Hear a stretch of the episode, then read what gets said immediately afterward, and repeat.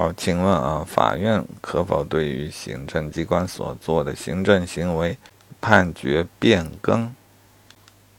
呃，答案是可以，但有限定。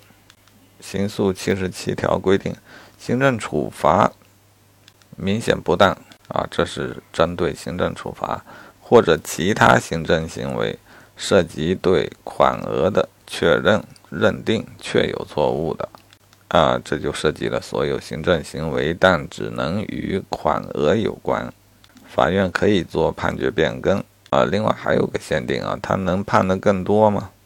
啊，不得加重原告的义务或减损原告的权益，但利害关系人同为原告且诉讼请求相反的除外。